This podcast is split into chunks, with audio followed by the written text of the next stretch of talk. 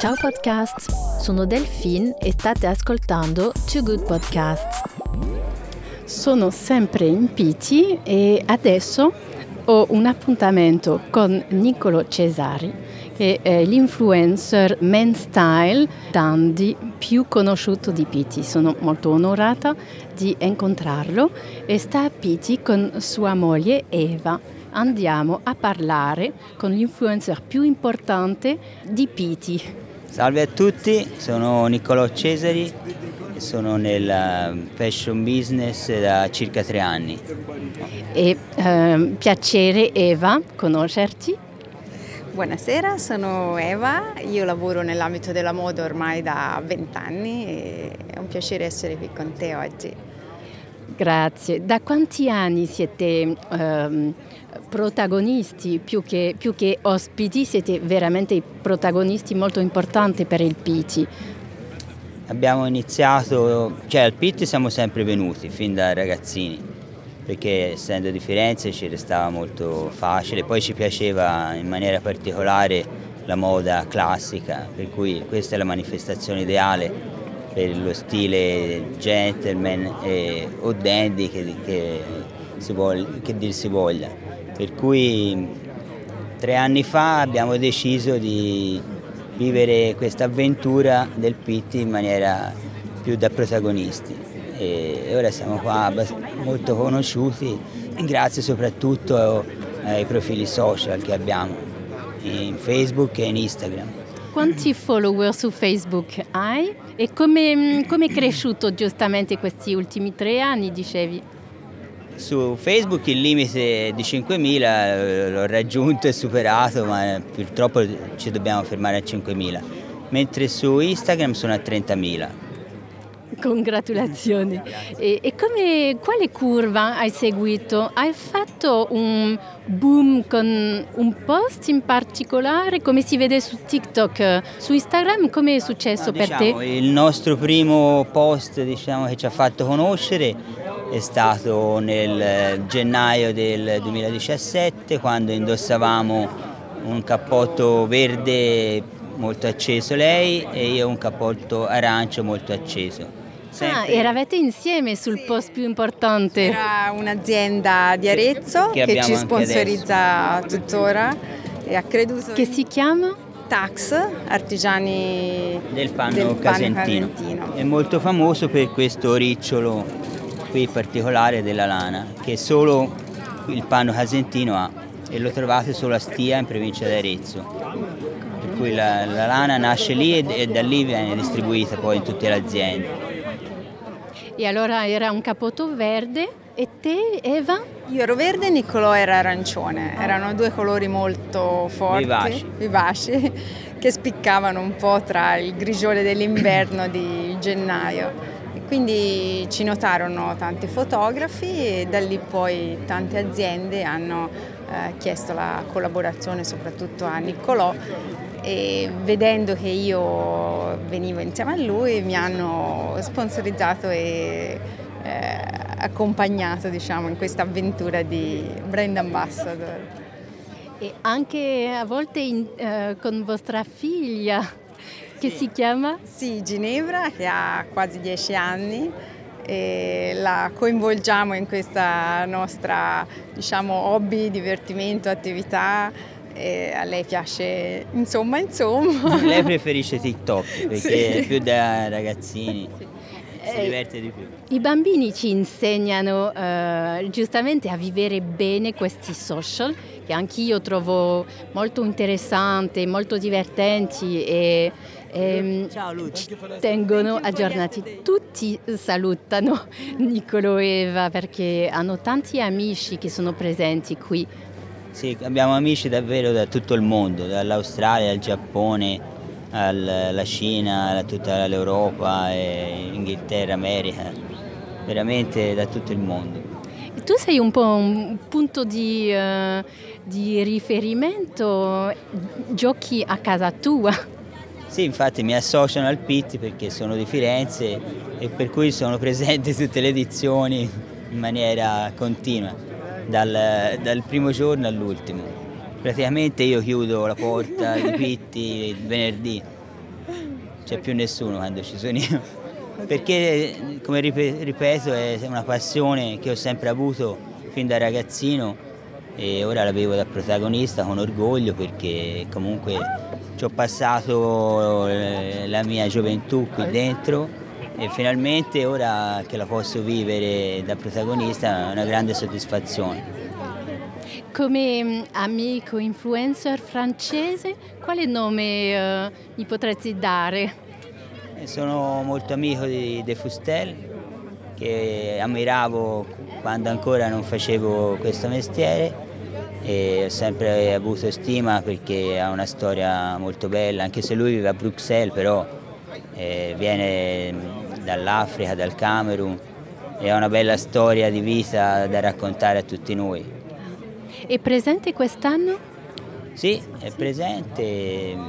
Tra l'altro avrà un party nel pomeriggio e ha invitato tutti noi veterani del PIT a partecipare a questo, a questo evento. E quanti siete giustamente veterani, come dici? Veterani anche perché abbiamo un'età diciamo, diversa da, dai ragazzini. Dai millennial.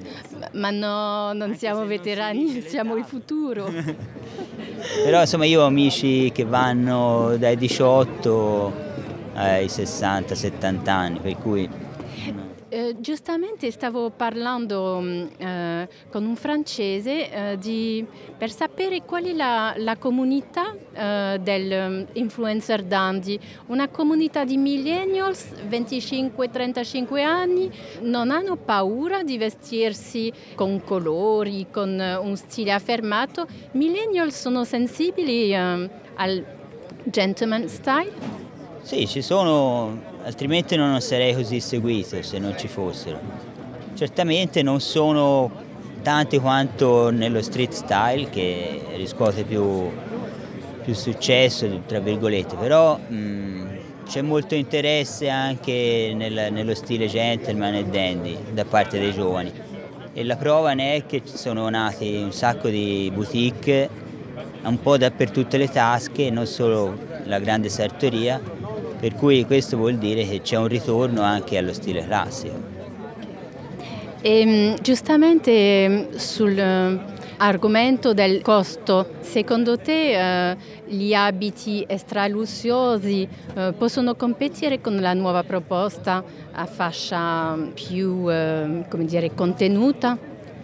Ah, comunque la sartoria di qualità viene sempre apprezzata e riconosciuta Vero è che qui in Italia è più difficile per le sartorie che vanno dai 2000 euro a, abito in su trovare clienti.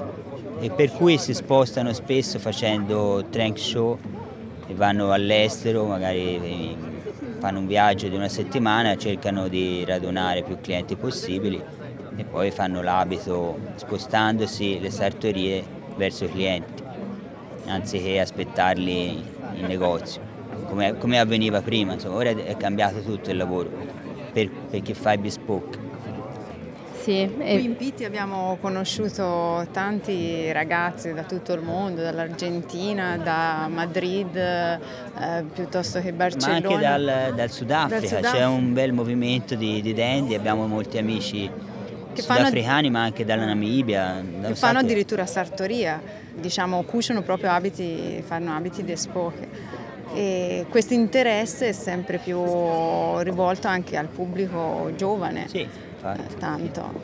E, ehm, come si comporta il Made in Italy nell'abito sartoriale? Il bespoke eh, è prima di tutto Made in Italy nel mondo o um, ci sono diverse proposte valide secondo voi? Sì, il Made in Italy, soprattutto la sartoria napoletana, ma anche in Puglia, ci sono delle tradizioni incredibili di sarti che hanno fatto la storia della sartoria mondiale. Ma vedo che comunque il movimento è presente un po' in tutto il mondo, sulla scia comunque dell'Italian style, perché comunque il punto di riferimento per la sartoria mondiale resta l'Italia e il gusto italiano per cui la, ancora oggi grazie soprattutto a Instagram la sartoria sta rivivendo di nuovo un momento felice secondo me. C'è passione e lo vedo anche parlando con le persone che un abito sartoriale è come raggiungere un obiettivo anche per chi non ha le possibilità, però sogna di averlo, come magari sogna di avere una bella macchina, sogna di avere un abito nel proprio guardaroba fatto su misura. Quali sono i capi che preferisci tu? Uh, che sono, come dire... Um... I cavalli di battaglia, dici? Sì. Senti, io come sono oggi, per esempio, potrebbe essere eh, un, un abbinamento ideale, per cui non deve mai mancare un abito cessato blu, un cappotto blu, delle scarpe di cuoio invecchiato e una cravatta giusta da abbinare. Insomma. Questo, sono vestito oggi molto classico, però è quello che secondo me l'uomo moderno dovrebbe comunque avere nel proprio guardaroba. E ha così tante cose, a volte rubo anch'io dal suo armadio, mettendo cravatte o abbigliamento anche maschile, mixandolo magari con un bel tacco, ma mi piace molto. Sì, lei interpreta bene anche molti capi che, che io ho e riesce ad adattarli alla sua femminilità e devo dire che è bravissima. È vero che Eva ha un bellissimo doppio petto eh, che gli sta benissimo.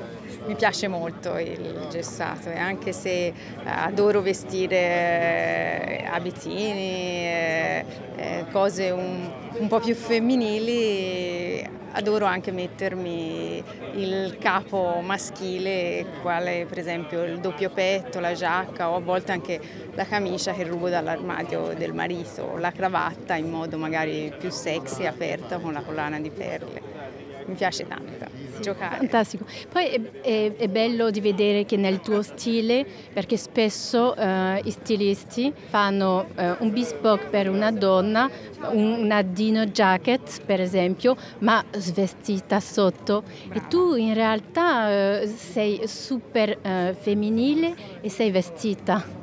Eh sì, questo l'ho imparato anche un po' dagli stilisti, mi piace tanto conoscere e ampliare le mie conoscenze in ambito di moda, io lavoro per un'azienda importante ma eh, conosco anche tutti gli altri competitor sia per lavoro ma proprio per passione personale, mi piace andare a fare giri nelle boutique di Firenze, di Milano, di Parigi, Dubai, dove mi trovo perché adoro carpire un po' da tutte eh, le, le, aziende ecco, e, e, poi inventare il mio look eh, prendendo un po' spunto da tutti. Sì, è vero che è una forza um, poter cambiare attitudine secondo come uno, uno si veste. E... Devo dire anche che ho, insomma, ho una certa età e ho un guardaroba abbastanza vasto proprio perché sono, insomma, sono già adulta e nel tempo me lo sono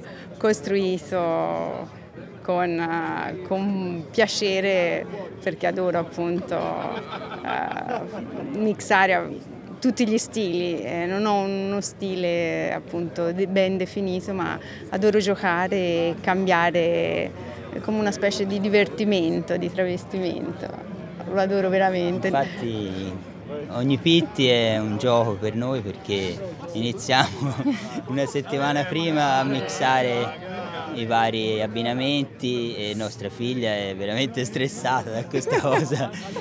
Passa, passano le ore e noi ci cambiamo allo specchio. Diventerà una punk, io penso. Lei non so come. Deve essere fantastico condividere giustamente questa passione dello style. Uh, sì in effetti è una fortuna perché ci siamo trovati in maniera perfetta, perché non sarebbe stato facile se uno dei due odiava questo tipo di mondo e l'altro doveva sopportare troppo, allora sarebbe stato un problema sicuramente. Invece così il siamo insieme ci divertiamo, è... penso che lo, vede, lo vedino i follower anche dalle nostre foto che siamo in sintonia. Oggi ho postato un, eh, una foto su Instagram e l'ho intitolata Due cuori e una cravatta, per cui penso sia la, la sintesi perfetta nostra, del nostro feeling per la moda. Sono molto contenta di eh, aver potuto parlare eh, più, più, di una intervista di 20 righe, parlare insieme per eh, eh, conoscervi meglio e anche far ascoltare ai vostri fan quanto mm, è bello la vostra storia, il vostro successo e, e di conoscervi meglio. Molto interessante per me e secondo me per eh, gli ascoltatori dei Two Good Podcasts. È stato un piacere anche per noi condividere la nostra storia con chi ci ascolta. Ti ringrazio veramente, così abbiamo parlato un po' di noi, io sono piuttosto timida, non amo farlo, ma con lui accanto riesco a tranquillamente a parlare. Fantastico. Un'ultima domanda. Chi è Daria? Eh, ho visto nelle tue stories che eh, c'era mm, questo gioco eh, di Daria che mancava a Piti. Mi puoi raccontare di cosa si tratta? Daria è una nostra cara amica che abbiamo conosciuto sempre qui al Pitti attraverso prima Instagram e poi ci siamo incontrati al Pitti. E lei è russa però ha vissuto molti anni a Parigi e ora vive ad Abu Dhabi e purtroppo per dei problemi di salute questo Pitti eh, non è potuta venire per cui noi ci tenevamo a farle sentire la nostra vicinanza in un momento molto difficile. Molto difficile ah, mi dispiace. Per cui insomma non c'è, solo, non c'è, solo, dei vestiti, siamo anche persone molto sensibili. Ecco. Spero che traspaia anche dai nostri profili. Salutiamo Daria e spero di vederla alla prossima edizione quando si riunisce la famiglia di Piti. Grazie, anche, sì, anche noi. noi. Un abbraccio alla nostra amica, ci manca. Tanto. Hey podcast, this is Delphine and you're listening to Two Good Podcasts.